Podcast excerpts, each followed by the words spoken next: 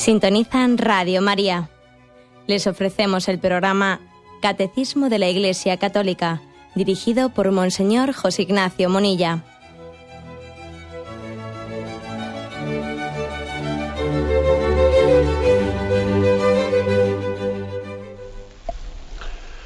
Un cordial saludo a todos los oyentes de Radio María. Un día más, con la gracia del Señor, proseguimos el comentario del Catecismo de nuestra Madre la Iglesia.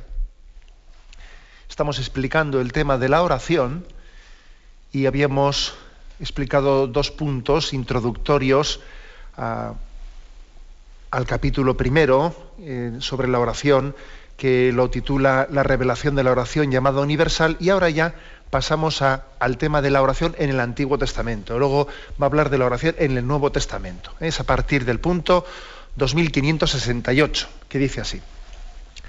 La revelación de la oración en el Antiguo Testamento se encuadra entre la caída y la elevación del hombre, entre la llamada dolorosa de Dios a sus primeros hijos, ¿dónde estás? ¿Por qué, ¿Por qué lo has hecho? Y la respuesta del Hijo único al entrar en el mundo, he aquí que vengo a hacer, oh Dios, tu voluntad. De este modo, la oración está unida a la historia de los hombres, es la relación a Dios en los acontecimientos de la historia humana. Bueno, una primera aproximación, como veis, aquí lo, lo, principal de este punto es que estamos hablando de cómo Dios nos revela la oración, o sea, es decir, cómo Dios nos ha enseñado a hacer oración. Y cómo, de hecho, la ha hecho con nosotros y nosotros la hacemos con Él. ¿no? Lo que viene a decirnos es que la revelación de la oración ha tenido lugar a través de la historia de la salvación, de la historia sagrada. De la historia sagrada un, matiz importante porque, vamos a ver, nosotros a veces hemos hecho de la oración un concepto de tipo subjetivista, de tipo, es una cosa mía, íntima, interior, individual, ¿no? que no, nadie, nadie puede entrar en ella, yo no puedo compartirla con nadie. ¿no? Eh, hemos hecho de la oración una especie de asunto particular de cada uno de nosotros. ¿eh? Hemos confundido intimidad con individualismo. Y son dos cosas bien distintas. ¿eh? Intimidad con individualismo. ¿Eh? Hemos tomado excusa de que la oración es algo personal y es algo íntimo, hemos tomado excusa de ello para pensar que la oración es una cosa de individualista, ¿no? Que hay, ¿no? Y, lo cierto, y lo cierto es que Dios nos enseña qué es la oración entrando en comunicación con Israel, con un pueblo y se dirige a Él como interlocutor. Mira que Dios es todopoderoso y Dios podía haber tenido una relación con nosotros mm, de tipo individualista, es decir, Él con cada sujeto, ¿no? Con cada sujeto a título individual. Pero no es así, no, lo ha hecho así. No lo ha hecho así. ¿eh? Él ha querido mm, tomar relación con nosotros a través de, de un pueblo, a través de Israel y en, la historia de la salvación que ha tenido con ese pueblo nos enseña eh, a orar. Esto tiene que sanar un concepto, un concepto que tenemos muy anticomunitario, que además eso después hace mucho daño, ese concepto individualista, ¿no? Hace mucho daño porque después nos crea, sin darnos cuenta, una especie de indisposiciones interiores, estamos, contra, eh, estamos contradispuestos pues para aceptar el misterio de la comunión, de la iglesia, etcétera, etcétera, porque ya partimos de un individualismo de partida. Y no es que estemos en el fondo rechazando la iglesia solamente, ¿no? Con ese concepto individualista, no es que rechazamos la historia de la salvación, la relación de Dios con Israel, etcétera, etcétera. Bueno, pues sanando eso. ¿eh? Entonces vamos a aprender, aprender a hacer oración de cómo Dios ha hablado con Israel y cómo Israel ha hablado con Dios aprendemos la oración en, la, en esa relación que Dios ha tenido con nosotros. Y dice el catecismo que esto ha tenido lugar no en una lección teórica, o sea, la, la oración no ha sido una teoría, ha sido una vida, ¿no? Se ha encuadrado esa relación, se ha encuadrado dentro de un drama, incluso de un drama. El drama entre la caída del hombre y su elevación, el pecado del hombre y su redención. Y esto es algo dramático. ¿eh? O sea, que la oración, la oración es algo dramático también. ¿eh? Esto lo subrayo y lo digo frente eh, pues, a esas visiones que ya he tenido ocasión de decirles aquí, esas visiones de la oración que son, se confunden más con técnicas de relajación. No, no, una, la oración no es una técnica de relajación. No deja de ser la expresión de un drama, de un drama en el que Dios busca al hombre, el hombre necesita de Dios, pero contradictoriamente le da la espalda, y hay un drama, ¿no? Hay que hay que entender esto, es decir, no se trata de obsesionarse, pero hay que tener prevención frente a unas presentaciones a veces de un humanismo, ¿eh? de un humanismo cristiano que está ocultando el drama del pecado. ¿eh? Y cuando hacemos un humanismo, pues de valores, vamos, de valores muy horizontales, ¿no? muy horizontales que olvidan, ¿eh? Olvidan que, en la historia de la salvación ha habido una ruptura del hombre con Dios y que esa ruptura solamente ha podido ser sanada pues por una intervención de Dios en la historia, así ha querido Dios, ¿no? Llevar a cabo esa restauración, esa redención, interviniendo en la historia. O sea, no hagamos, no descafeinemos la historia de la salvación, ¿no? Reduciéndola a un humanismo de tipo horizontal. ¿eh? De tipo horizontal. Aquí ha habido un drama. Y en ese drama ha habido una comunicación yo que clamo a ti y tú que no me escuchas, yo que todavía que te clamo con más fuerza, te llamo, etcétera. El hombre que responde, responde imperfectamente, pero Dios que le enseña a hablar y a entrar en diálogo con él. Esta es la escuela de la oración. ¿eh? No es una escuela teórica, esto no se ha enseñado en una pizarra, no, en una pizarra no. Se ha enseñado, Dios nos lo ha enseñado en la vida. Fijaros que aquí dice Génesis 3, versículos 9 y 13, ¿no? ¿Dónde estás? ¿Por qué lo has hecho? ¿Por qué has pecado? ¿Por qué no has confiado en mí? Yo te había, eh, yo te había puesto en el paraíso, te había puesto en el, te había, te había encomendado, te había dado el señorío sobre la creación, te había creado imagen y semejanza mía. ¿Por qué lo has hecho? ¿Por qué no has confiado en mí? ¿Mm? Luego acordaros del pecado de Caín, ¿no? Cómo esa sangre llega a Dios y, y le conmueve a Dios le duele, ¿eh? a Dios le duele. Luego, fijaros, la oración comienza aquí, en el lamento de Dios. Aquí comienza la oración. Y dice que concluye, concluye con la respuesta del Hijo único al entrar en el mundo. ¿Por qué? Porque, claro, cuando Dios clama, el hombre responde, pero responde imperfectamente, al principio se excusa, eh, bueno, es que mm, pues este medio de comer, el otro, cada uno echándole la culpa a uno a otro, es decir, no entrando al fondo del tema. ¿no? Es decir, claro que el hombre a lo largo de toda la historia de la salvación ha ido hablando con Dios, se ha ido creando ese diálogo. Pero es verdad, eh, es verdad que, que en el fondo el hombre, el hombre da respuestas insuficientes. Las respuestas nuestras a Dios son necesarias, pero son insuficientes. Entonces Dios mismo no, se procura una respuesta ante la incapacidad del hombre de darle una palabra de verdad y de amor, ¿eh? ante la incapacidad del hombre para autorredimirse, incluso ante la incapacidad de Dios para acoger la redención, que a veces nos cuesta, nos cuesta acoger el don de la salvación que Dios quiere darnos, ¿eh? porque tenemos una dureza de corazón, que se resiste, que somos complicados, ¿no? Somos complicados. Ante esa dificultad, Dios mismo procura, procura al enviar a Jesucristo, procura la respuesta a su llamada. Dios llama y en Jesucristo Él responde a su llamada. Y claro, todos nosotros estamos unidos a Cristo para responderle al Padre. Es un misterio. Es decir, no quiere decir que nosotros no tengamos que responderle, claro que tenemos que responderle, pero nuestra respuesta en el fondo solamente es plena y es eficaz y es efectiva, nuestra respuesta a Dios es efectiva cuando nosotros decimos en la misa, por Cristo, con Él y en Él, a ti Dios Padre. Entonces sí que le estamos respondiendo a Dios Padre. ¿Mm? Esta es una especie como de pequeño resumen que hace aquí el catecismo de qué es la oración. Dios habla con el hombre, entra en contacto con él. El hombre va respondiendo a Dios, pero sus respuestas son bastante imperfectas. ¿eh? Pero bueno, es importante que también responda, aunque sea imperfectamente, porque aquí uno aprende a hablar tropezando y tartamudeando. ¿eh? Y, nada, ¿no? O sea, también es un error el hecho de decir, bueno, como mis respuestas eh, no, son, no son perfectas, pues entonces dejo de responder. No, no, no.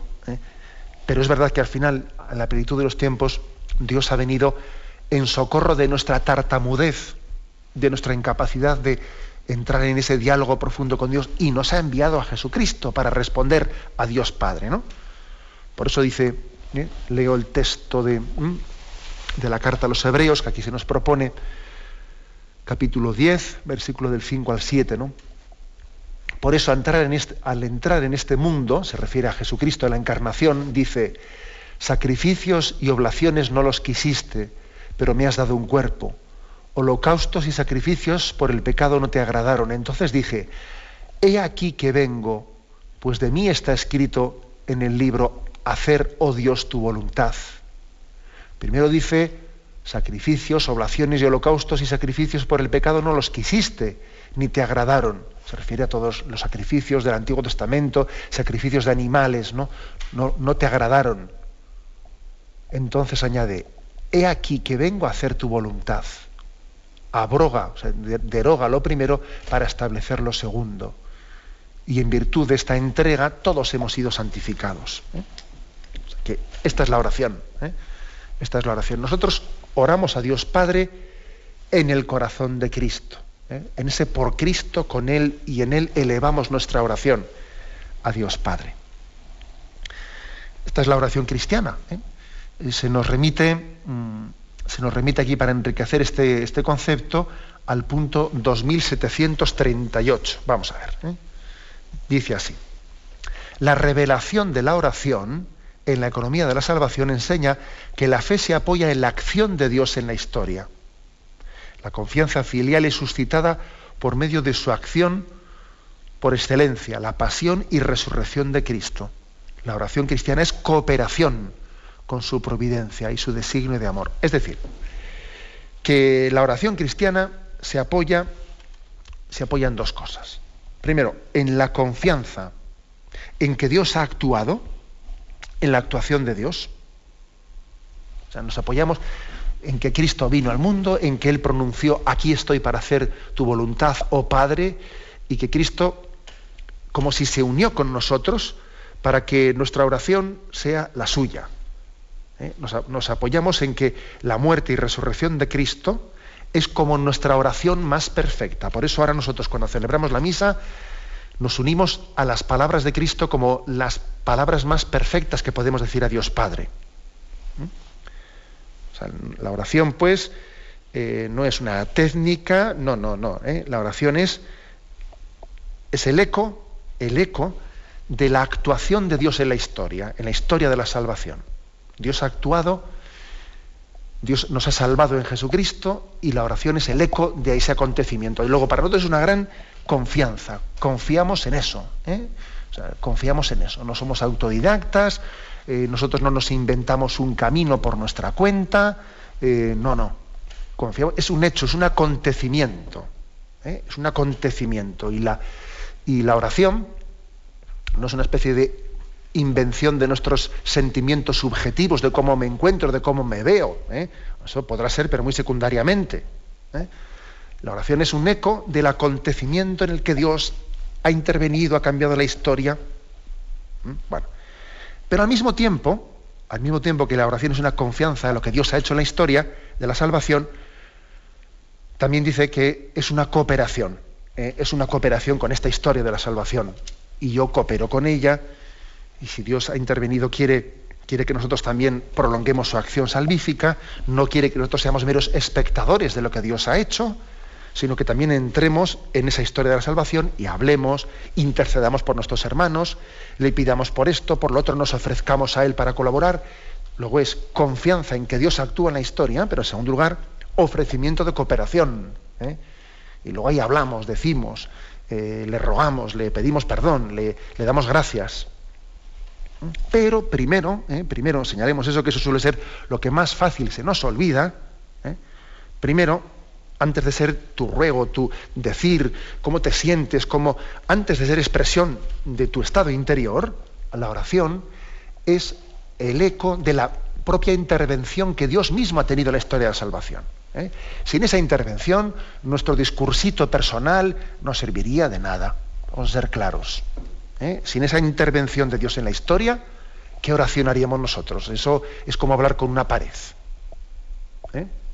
Pero nos sumamos cuando hablamos, cuando pedimos, cuando rogamos, cuando alabamos, cuando adoramos, nos estamos sumando a, la acción de Dios en la historia y a las palabras con, que Cristo, con las que Cristo ha contestado al Padre. ¿no? He aquí que vengo a hacer, oh Dios, tu voluntad. Bien, esta es la introducción pues, que hace el catecismo. En el punto 2568.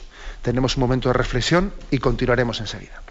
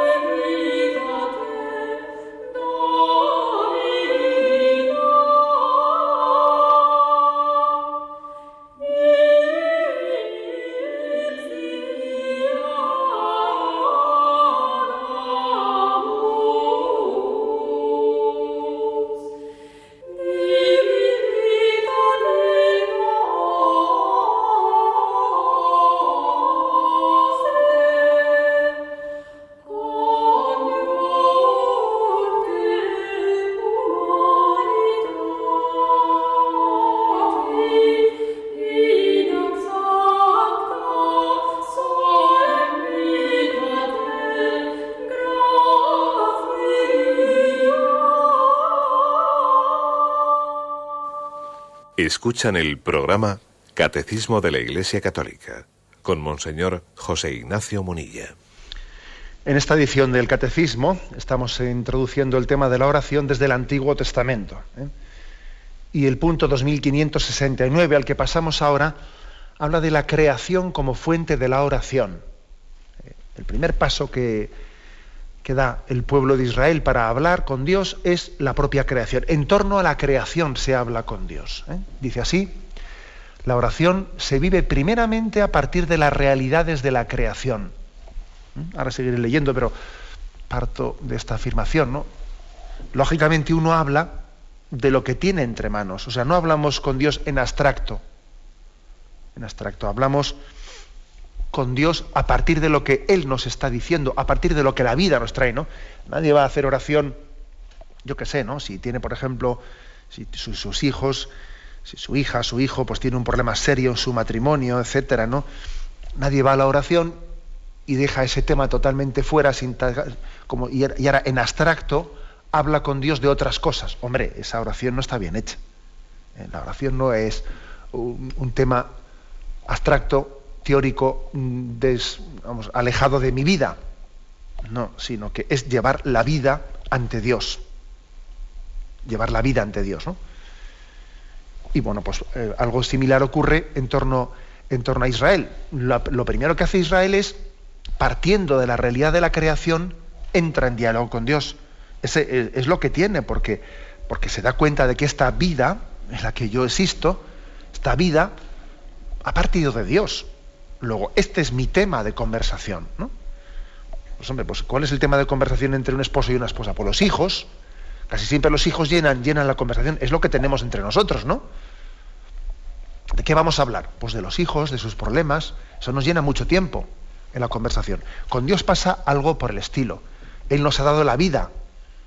Pues lógicamente hablamos de eso, de, lo que, de, de eso que Él ha compartido con nosotros, el don de la vida, ¿no? De Él hemos nacido. Bueno, pues la creación, por lo tanto, es el primer campo, campo eh, en el que se tiene, tiene, lugar la relación entre Dios y el hombre. El campo de relación. Perdón. Dice, los nueve primeros capítulos del Génesis describen esta relación con Dios. Primero, eh, aquí viene a, traer, una serie de textos eh, para que veamos cómo, tiene, cómo se habla entre Yahvé y el pueblo de Israel. Primero, tiene una relación con Dios como, ofrenda, como la ofrenda de Abel, eh, de los primogénitos de su rebaño. Génesis 4.4. Eh. Vais a ver aquí dice, al cabo de un tiempo, Caín presentó de los frutos del campo una ofrenda al Señor. También Abel le ofreció las primicias y mejores crías de su rebaño. El Señor miró con agrado a Abel y a su ofrenda, pero no miró del mismo modo a Caín y a la suya. Entonces Caín se irritó sobremanera y puso mala cara. El Señor le dijo, ¿por qué te irritas? Porque has puesto esa cara. Si obraras rectamente, llevarías la cabeza bien alta. Pero como actúas mal, el pecado está agazapado a tu puerta, acechándote. Sin embargo, tú puedes dominarlo, le dice. ¿no? es decir, que, la relación con Dios ¿eh? por parte de Caín y Abel comienza a través de la ofrenda de, los frutos.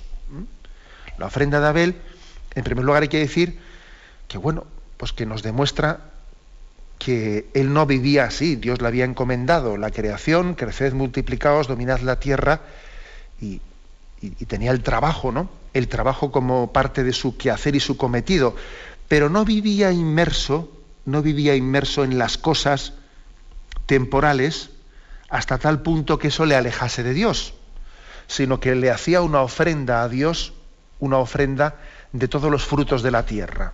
¿eh? He aquí primera lección la creación no nos tiene que alejar del Creador, sino que la creación es el lugar en el que Dios nos ha enseñado a tomar de esas primicias, tomar de esas criaturas y ofrecérselas al Creador. ¿Mm? Toda una lección, ¿eh? Toda una lección.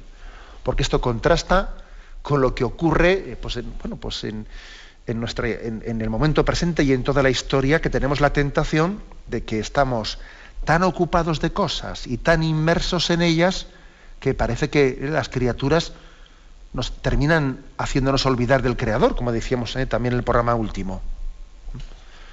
Abel hace ofrenda. Y además también nos enseña no únicamente a ofrecer los frutos de la creación, los frutos de, la naturaleza, de la cosecha, sino que también con qué actitud hay que hacerlo. Y no se trata únicamente de la materialidad del, hecho, del acto, te voy a hacer una ofrenda, porque esa también la hacía Caín. Fíjate que Caín también ofrecía también una ofrenda, pero sin embargo la forma en la que Caín hacía la ofrenda no le hacía agradable a Dios, mientras que Abel sí. ¿Eh? Dice, el Señor miró con agrado a Abel y a su ofrenda, pero no miró del mismo modo a Caín y a la suya. ¿Y esto por qué? Porque Dios eh, discrimina, porque Dios no trata igual a uno que otro. No, porque no se trata únicamente de hacer, o sea, la oración no es únicamente una materialidad de un acto, sino que es también una actitud, cómo me presento ante Dios con un corazón contrito, con un corazón humilde, con un corazón agradecido. ¿Eh? Ojo, ¿no? Pues esto en el fondo ya nos está enseñando, pues eh, la parábola es en la que Jesús existe como había allí un publicano eh, y un letrado, etcétera, y, uno oraba de una manera eh, pues en la que no salió justificado, porque su oración en el fondo era una especie de demostración de su engreimiento, te doy gracias porque no soy como esos, no soy como tal, yo soy justo, yo te, yo te pago siempre los diezmos, etcétera, y sin embargo, sin embargo el publicano que estaba atrás no se atrevía a levantar los ojos a Dios, te pido perdón porque soy un pecador y dice que este salió justificado y el otro no. Es decir, que mm, aquí hay dos lecciones, ¿no? Abel hace ofrenda de la creación, de los frutos de la creación a Dios, pero al mismo tiempo lo hace con un corazón humilde, con un corazón agradecido, y, y Caín no. ¿eh? Y Caín no. Y es más, dice, estás interiormente, estás lleno de soberbia, te estás comparando con tu hermano, estás, en vez de mirándome a mí, sinceramente, le estás mirando a tu hermano, estás lleno de celos, estás lleno de celos, que también suele ser otro problema, que a veces para hacer oración hay que superar en todo aquello que nos dé tortículis, de estar mirando a la derecha y a la izquierda, mirándole al uno, mirándole al otro. Para hacer oración hay que mirar al frente, hay que mirar arriba, hay que mirar en tu interior, ¿no? Y hay que dejar de compararse con los demás, como estaba continuamente el corazón de Abel, ¿eh? perdón, corazón de Caín con respecto a su hermano Abel. Primera lección, pues, ¿eh? la lección de, Abel. Sigue adelante. ¿eh? Dice, como ofrenda por Abel de los primogénitos de su rebaño, como invocación del nombre divino por Enos. Sigue un poco más adelante, y esto es Génesis 4.26. ¿eh? A ver si lo, busco. Adán volvió a unirse a su mujer y ella tuvo un hijo al que llamó Set, pues se dijo, Dios me ha concedido otro hijo en lugar de Abel. Set tuvo también un hijo al que llamó Enos. Desde entonces se comenzó a invocar el nombre del Señor. ¿eh? Aquí el catecismo ha traído a colación este, este texto por esto. ¿no? Desde entonces se comenzó a invocar el nombre del Señor. O sea que el, don, el don de, de, la paternidad, el don de la maternidad, eh, fue desde el principio también otro momento para invocar a Yahvé. Si el primero fue, eh, bueno, el primero, si está recogido en Génesis, que el primero los dones de la creación, los dones de la cosecha, eh, etcétera, la fecundidad con la que Dios les bendice, son una ocasión para agradecer a Dios. Abel ofrece, ofrece las primicias a, a Yahvé, pero también hay una, gratitud por la descendencia, ¿no? Set tuvo también un hijo al que llamó Enos. Desde entonces se comenzó a invocar el nombre de Dios. Es una cosa, es de aquí que dice el nombre del Señor. Este, este nombre del Señor se refiere también al nombre de Yahvé, ¿eh? que pronunciamos como Yahvé o como Jehová, ¿no? según las distintas tradiciones. Y hay que decir una cosa, ¿no? que, ya era conocido el nombre de Yahvé eh, antes de que en el monte Sinaí le fuese revelado a Moisés, tal y como eh, se cuenta más tarde después en Éxodo 3. Digamos que ya se había, allí se reveló de una manera solemne. Yo soy el que soy, yo soy Yahvé. Pero como veis aquí, ya antes eh, se comenzó a invocar el nombre del Señor, o sea, de Yahvé. Es una. es un, toda una escuela de oración en la que habíamos sido introducidos. Ahora, en la descendencia, la descendencia, el tener un hijo, es un momento de oración profunda, ¿no? de, invocar al, Dios de la vida, al Dios de la vida. ¿eh? Por cierto, eh, otra lección para nuestra vida, lección práctica. Yo le he escuchado a más de a más de, vamos de, pues de un feligrés en la parroquia, etcétera, ¿no? Le he escuchado que el momento del nacimiento de un hijo es un momento en el que de, mayor religiosidad ¿no? y de sentido de gratitud al verse trascendido por lo que es la vida, al darse cuenta de madre mía, lo que es la vida, ¿no? y, Dios me la ha dado y ha querido hacerme a mí instrumento de ella. Ese es un momento de oración profunda, ¿eh? de oración profunda, ¿no? en que la gratitud que tiene el hombre pues, pues necesita ser expresada en la oración. ¿eh? Por tanto, la creación y el don de la vida son, pues un marco maravilloso para la oración. Vamos a continuar, pero tenemos primeramente un momento de reflexión.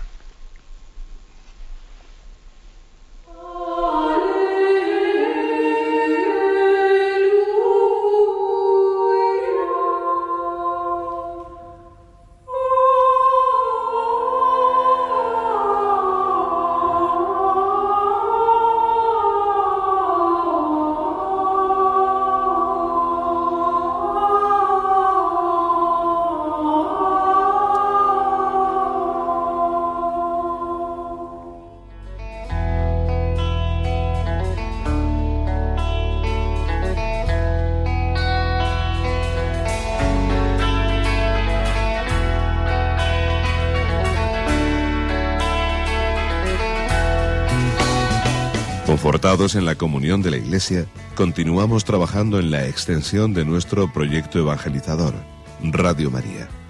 Sabedores del amor que la Madre ha expresado en su radio, queremos transmitiros nuestra esperanza en la consolidación misionera de nuestra emisora en España, fruto del gran proyecto mundial emprendido hace más de 20 años en Italia. Caminamos ya hacia un nuevo año litúrgico que en Adviento cobrará un sentido profundo de conversión. Participa con nosotros para que los nuevos espacios que habéis demandado fructifiquen. Solo así podremos ir modelando la programación más exigente a la medida del momento concreto que vivimos. Ingresa tu aportación en cualquier sucursal del Banco Popular o en sus filiales en la cuenta de la Asociación Radio María. También puedes hacerlo por transferencia bancaria, giro postal o cheque a nombre de Asociación Radio María, enviándolo a Radio María calle Princesa número 68, segundo E, 28008 de Madrid. Radio María, la fuerza de la esperanza.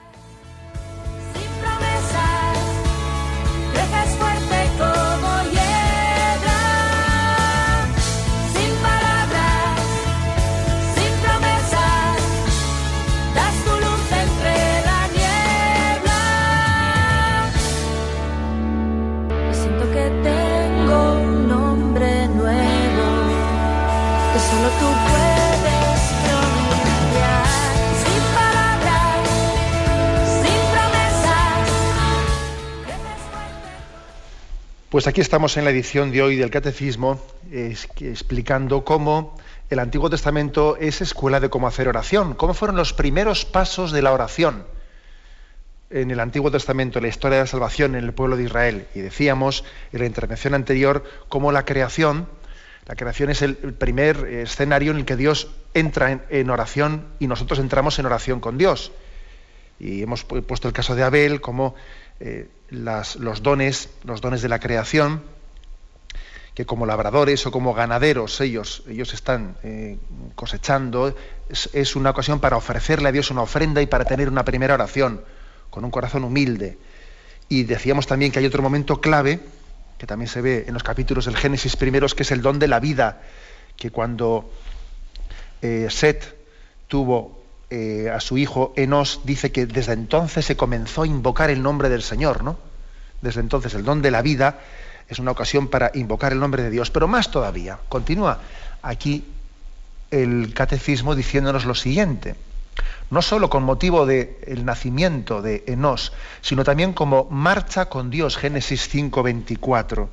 Y ahí se dice que otro patriarca, Enoc, que es el padre de Matusalén, bueno, pues allí lo que se dice es que, de acuerdo con la voluntad de Dios, dice, desapareció porque Dios se lo llevó. O sea, es la primera, el primer pasaje ¿no?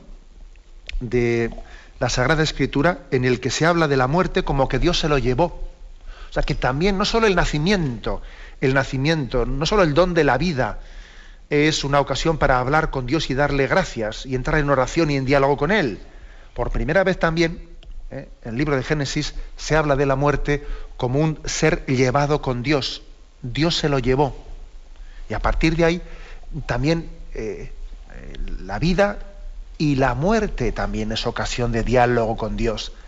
Llévame contigo o prepárame para tu, para tu llegada, etcétera, etcétera. ¿no? Y aquí otro, otro caso. Seguimos adelante, ¿no? Y dice, la ofrenda de Noé, ahora pasamos a Noé. Hemos estado en Abel, Luego en Enos, en Enoch, ahora dice Noé, la ofrenda de Noé es agradable a Dios que lo bendice y a través de él bendice a toda la creación. ¿Eh? Génesis 8:20 y siguientes lo vamos a leer. ¿eh? Otro gran, digamos, otra gran escuela de oración, ¿eh? el episodio de Noé, después de que también, después de que han, sea el diluvio ha remitido, etcétera, dice así. Después dijo Dios a Noé, sal del arca, tú y tu mujer, tus hijos y tus nueras, saca también a todos los animales que están contigo, aves, ganados y reptiles, que sean fecundos, que se reproduzcan y, repueblen la tierra. Salió pues Noé con sus hijos, su mujer y sus nueras, y con todos los animales, ganados, aves y reptiles. Todos los animales salieron del arca agrupados por especies. Noé construyó un altar al Señor.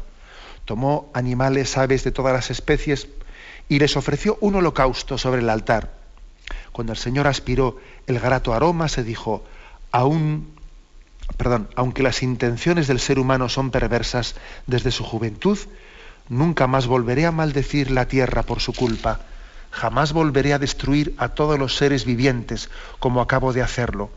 Mientras el mundo exista, no han de faltar siembra y cosecha, frío y calor, verano e invierno, día y noche. Ahora continúo leyendo, ¿eh? pero ahora, mm, fijaros cómo Noé ha hecho una ofrenda que ha sido agradable a Dios y que ha sido como intercesora por el resto de sus hermanos.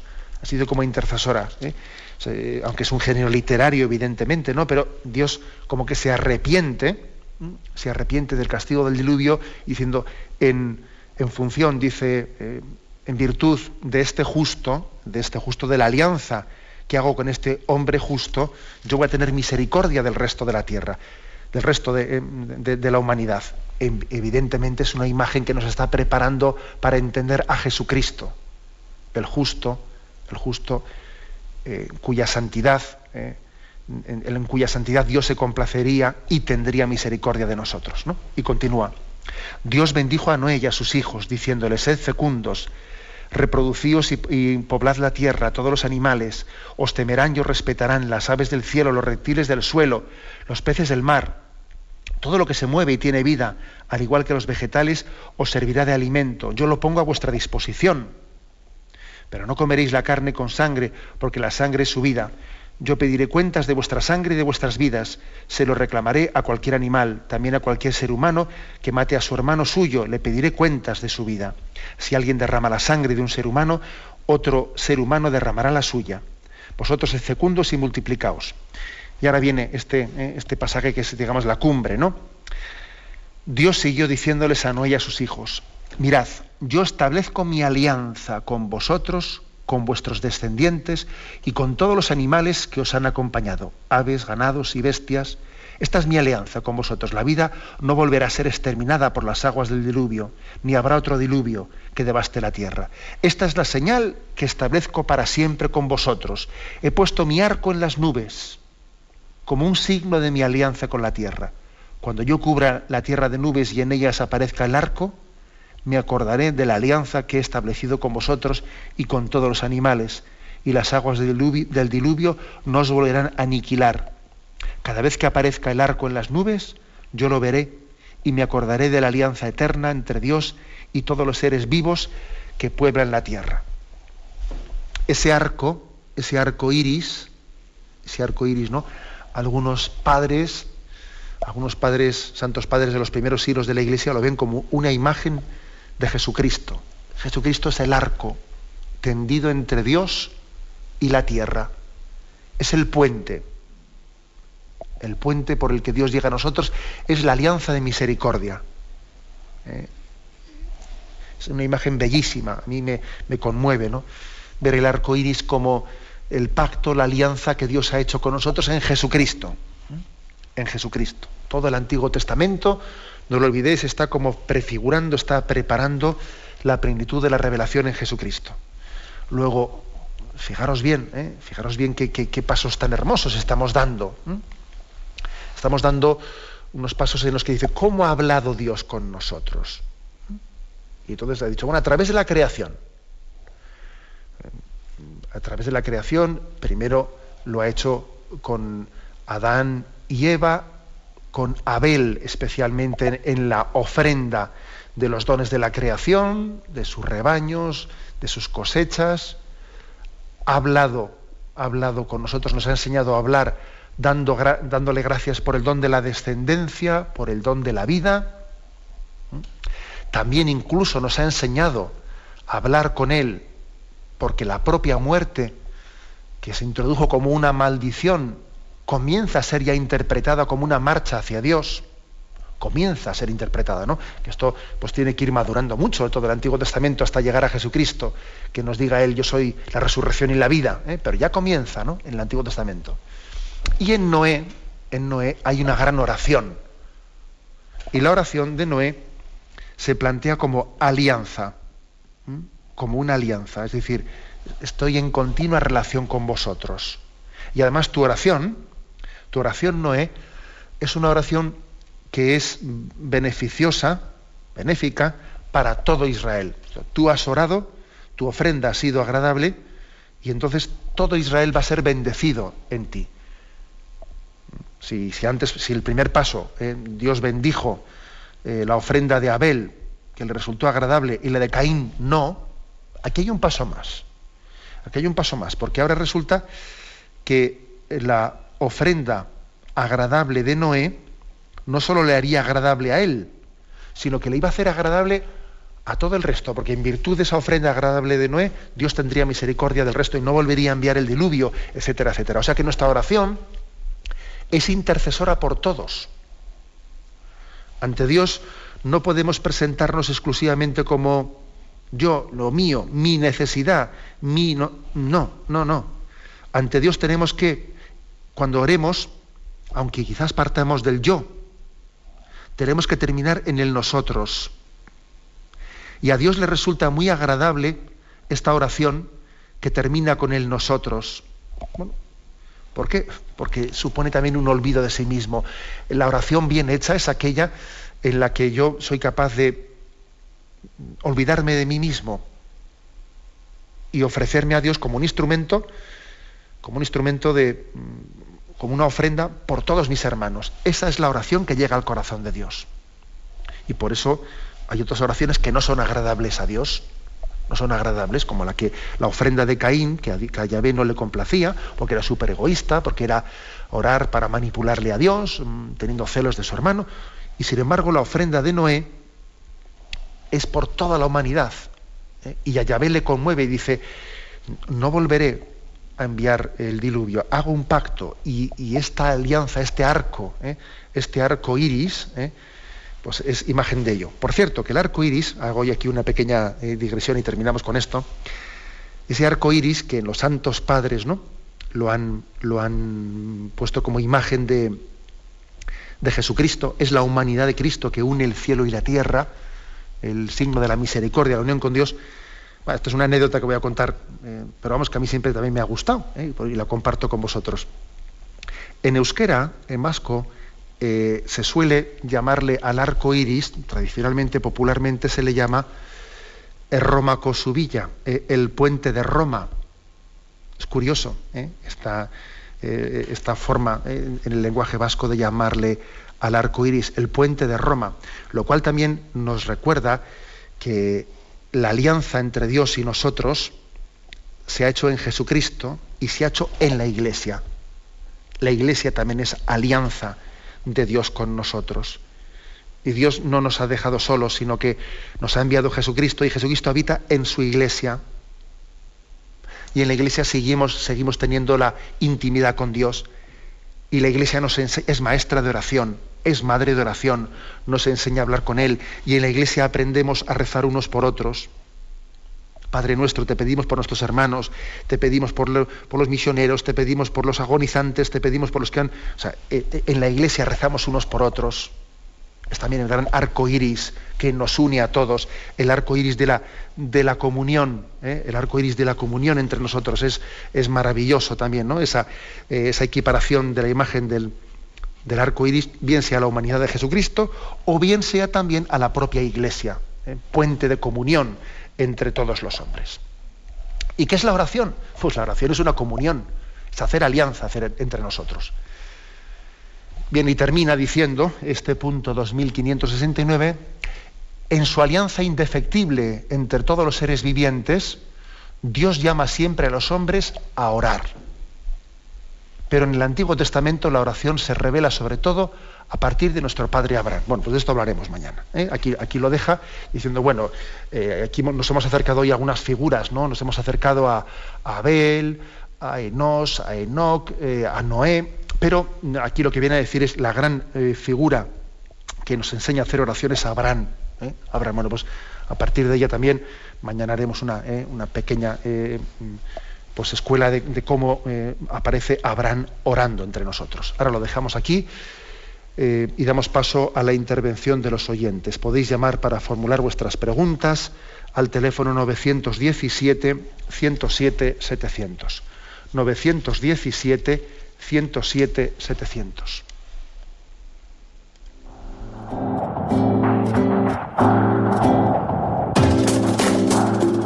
Estos voluntarios que dan su tiempo generosamente en el día a día cordial saludo a todos los oyentes de Radio María.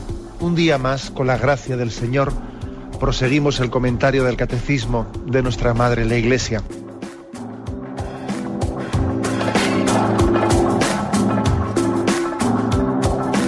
Porque le has quitado la única manera de protesta que tiene. O sea que cuando hay un dolor fuerte no hay que tomar analgésicos, hay que ir directamente al médico. No, sí, hay que bien, pero, pero no analgésicos fuertes para que se cometa el error de bloquear la defensa y no poder llegar al diagnóstico. Bien, bien. ¿Le gustaría tener sus programas favoritos de Radio María para escuchar en cualquier momento? Llame y pídanos el programa que más le interesa en cualquiera de sus emisiones. Recogeremos su petición y sus datos completos para hacer el envío. Solo necesita un lector de CD o DVD que admita el formato de compresión MP3. Llame al 917-107-700 y atenderemos su petición encantados. Tome nota. 917-107-700. Radio María, más cerca de usted.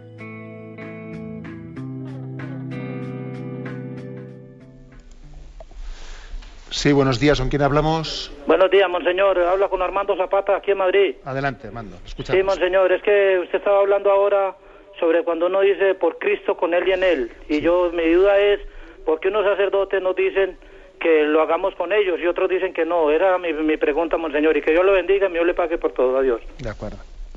Bueno, pues la verdad es que quizás es hay, hay, que hacer un poco de autocrítica para responder adecuadamente a su palabra, eh, perdón, a su pregunta sacerdotes debemos, tenemos que ser fieles a la liturgia para no hacer de ella una expresión de nuestras, de nuestras intuiciones.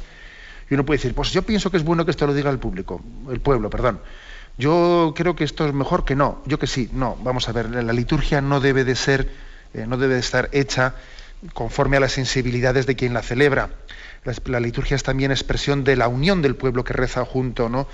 Y por eso mm, es expresión de, la Iglesia nos enseña a orar, ¿no? También las prescripciones litúrgicas. Entonces, la Iglesia, ¿qué es lo que dice al respecto? Que el por Cristo, con Él y en Él, lo dice el sacerdote presidente y el pueblo responde con un amén. Amén, ¿no? A veces cuando se canta se responde con un amén que se repite amén, amén, amén. Fijaros que tenemos un texto, un texto, creo que es de, de tiempos de San Agustín, no estoy muy seguro, creo que es de tipo de San Agustín, en el que se narra cómo entrando, entrando en una celebración de los cristianos, le conmovió ver cómo ante la invocación del por Cristo con él y en él del sacerdote del presidente, el pueblo respondía con un amén. ¿eh? Así es, verdaderamente, ¿no? Me uno a ello, ¿no? Luego, eh, es, el, es el presidente, el de la asamblea, en el que ese momento nos representa a todos haciendo la ofrenda a Dios Padre y todos nos unimos en el amén. ¿Mm? Adelante, vamos para un siguiente oyente. Buenos días. Hola, buenos días. Buenos días, sí, le escuchamos. Eh, mire, es una pregunta muy concreta. ante todo, muchas gracias por la exposición que ha hecho sobre la oración. Pero es una curiosidad que tengo yo sobre Noé. Cuando se habla del diluvio universal, ¿verdaderamente fue todo el mundo? absolutamente toda la tierra o fue solamente en el en la tierra que ellos conocían en ese momento cuando donde Noé estaba Bien, la verdad es que esa pregunta es, comprensible y hay que decir que los primeros capítulos del Génesis especialmente pues están dentro de, eh, un género literario que mm, perfectamente es posible el hecho de que ese diluvio, que se llama diluvio universal, no tenga por qué ser entendido literalmente como que la faz de la tierra entera queda bajo las aguas. ¿eh? O sea, es decir, hay que entender los textos sagrados también en un contexto, ¿eh? en un contexto literario que no, no, necesariamente en absoluto la, adhesión nuestra eh, a este mensaje, a la palabra de Dios, tenga que ser entendido en ese sentido de que toda la faz de la tierra haya quedado tapada por el agua. ¿De acuerdo? Eh, eh, ser fiel a la Sagrada Escritura, plenamente fiel, plenamente fiel, no es lo mismo que una especie de literalismo, literalismo que no tiene en cuenta la existencia también de géneros literarios en la expresión. Adelante, vamos a un siguiente oyente. Hola, buenos días, monseñor. buenos días. Ah, mi pregunta es esta. Cuando yo oro, sobre todo cuando voy a comulgar, eh, parece que yo estoy hablando ahí con Dios, agradeciéndole, y como usted está diciendo hoy, pero sin embargo, todos los días, antes, durante el día o por la noche, yo tengo que orar de otra manera tengo que decir por las almas del purgatorio, un Padre nuestro, por el mundo entero, sobre todo por los que me rodean, otro Padre nuestro, y por y por por los gobernantes del mundo, otro Padre nuestro. Y yo no sé si eso son oraciones perdidas o no. Vamos a ver, yo creo que la pregunta que hace usted quizás por una parte plantea el equilibrio, digo yo, ¿eh? Plantea el equilibrio entre oración vocal y oración mental. Yo creo que las dos oraciones son muy complementables y, además conviene que se complementen. ¿Eh? Conviene que se complementen. Entonces, usted puede tener sus momentos de oración íntima en torno al Evangelio, etcétera, y luego en otro momento tiene unas oraciones que además usted ya las ha, las ha integrado como un hábito en su vida, rezo por esto, rezo por las almas de purgatorio, por otro, por otro. Yo creo que las dos cosas deben de ser integradas. Y además fíjese que esas oraciones que usted dice, rezo por los gobernantes, rezo por las almas de purgatorio, a mí me parece que usted ahí está está respondiendo a, ese aspecto al que he hecho yo antes, de que nuestra oración no es yo, es nosotros. Y usted también se siente responsable, ¿no? Le presenta a Dios las grandes intenciones, las grandes necesidades, ¿no? Usted lo hace bien, está bien hecho eso, ¿no? Por cierto, ¿eh? que yo hace poco estando con un, con un político, con un, vamos, con un responsable eh, de la vida pública, le decía, oye, eh, que hay mucha gente que ora por vosotros, que está rezando por vosotros para que obréis, para que gobernéis conforme a rectitud y justicia. Fíjate qué responsabilidad tienes, ¿no? ¿Qué responsabilidad tienes de que están rezando por mí y a ver si yo estoy desperdiciando esas oraciones? Si estoy teniendo un corazón endurecido y en vez de dejarme mover por el Espíritu Santo, estoy yo con mi ideología y con mi tal y como cual siendo impenetrable, ¿no? Con una dureza de corazón tremenda. O sea que también aprovecho para decir esto, porque es que es verdad, el pueblo ora por los gobernantes, ora por las almas de purgatorio, obra, y creo que esa es una oración hermosa. Adelante, vamos a pasar a un siguiente oyente. Buenos días. Soy, Juan de Madrid. Adelante, Juan. Eh, he tenido una experiencia muy bonita sobre la oración y es que un hombre que estaba en, pena, o sea, en cáncer, con cáncer, que estaba muriéndose, me pidió que orara.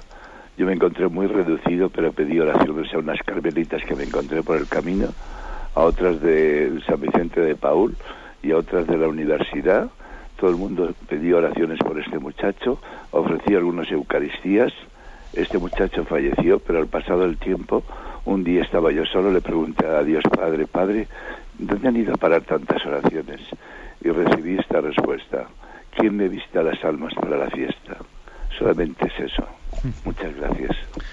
Bueno, pues así es, ese es el misterio de la comunión entre nosotros, ¿no? Y, y entre las oraciones más mm, necesarias, ¿no?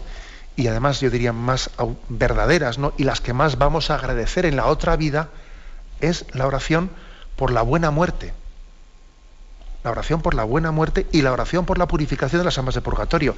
Vamos a ser claros, cuando estemos en Dios, posiblemente las dos oraciones mm, principales habrán sido esas. Orar por la buena muerte, es decir, porque la muerte sea vivida como un tránsito, como morir en gracia de Dios para ir al Padre. Esa es la oración principal, ¿no? Que estemos orando por cosas que se las lleva el viento, bueno, pues serán necesarias, igual algunas habrá que pedirlas, ¿no? Pero la oración por la buena muerte y la oración por las almas de purgatorio son oraciones básicas. Adelante, vamos a un siguiente oyente. Buenos, días. Buenos días, monseñor. buenos días, escuchamos. Sí, pues que realmente es la, oración es lo importante. Ayer me parece que lo decían Monseñor Carles y no sé si Antonio Cañizares, pues que realmente ante las tendríamos que rezar más ante las crisis nacionales, matrimoniales, de rupturas y tal, como si todo dependiera de ti, como si todo dependiera de Dios. Mm, recuerdo que estamos en, que soy ya breve, en el 20 aniversario de la caída del muro, que el Papa Juan Pablo II tuvo mucha importancia. Él dijo, a ver, yo eh, he oído que dijo que realmente cayó el muro por la oración de las almas pequeñas, las almas orantes. Buenos días. De acuerdo, pues sí, pues es cierto. Y estoy convencido de que también en, en ese derribo de ese muro, como de tantos otros muros, que separan a los hombres, ¿no? Yo a veces cuando voy a Tierra Santa y veo el muro, el muro eh, que divide ¿no? pues, eh, a Israel de, los territorios palestinos y, ojo que también hay muros con nuestros vecinos y con nuestros familiares. A veces hay muros dentro del matrimonio, ¿eh? hay muros en, el trabajo y con nuestros hermanos y, y, esos muros cómo se pueden derribar, ¿no? Y uno dice es que este muro, este muro es infranqueable, ¿no? Este muro ya ha ido adquiriendo una altura que cómo se derriba esto, ¿no? Solamente la fuerza del espíritu puede derribar tantos muros. ¿eh? Tantos muros. Entonces yo mm, creo que tenemos que hacer un acto de fe en la oración. Señor, derriba estos muros. ¿eh? Derriba estos muros, porque son muros que están construidos sobre bases falsas, ¿eh? falsas y tenemos que, pedir, ¿eh? pedir la gracia de que el don de la oración nos ilumine, nos purifique y lo haga todo nuevo. ¿eh? Mira cómo hago todo nuevo, no dice el libro del Apocalipsis. Por eso tenemos que ser hombres de profunda oración y profunda esperanza. El que reza tiene esperanza. El que no tiene esperanza, ese no reza.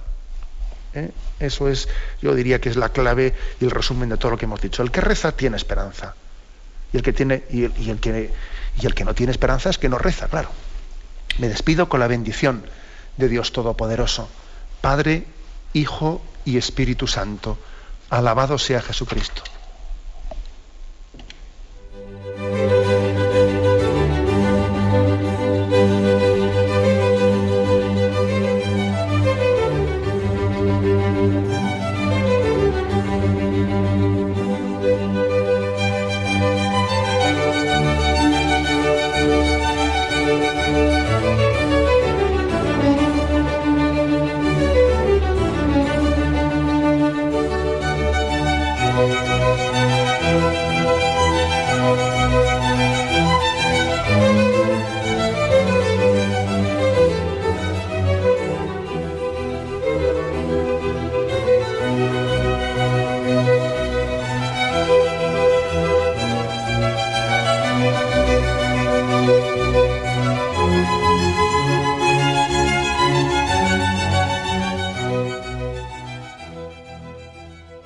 Les hemos ofrecido el programa Catecismo de la Iglesia Católica, dirigido por Monseñor José Ignacio Monilla.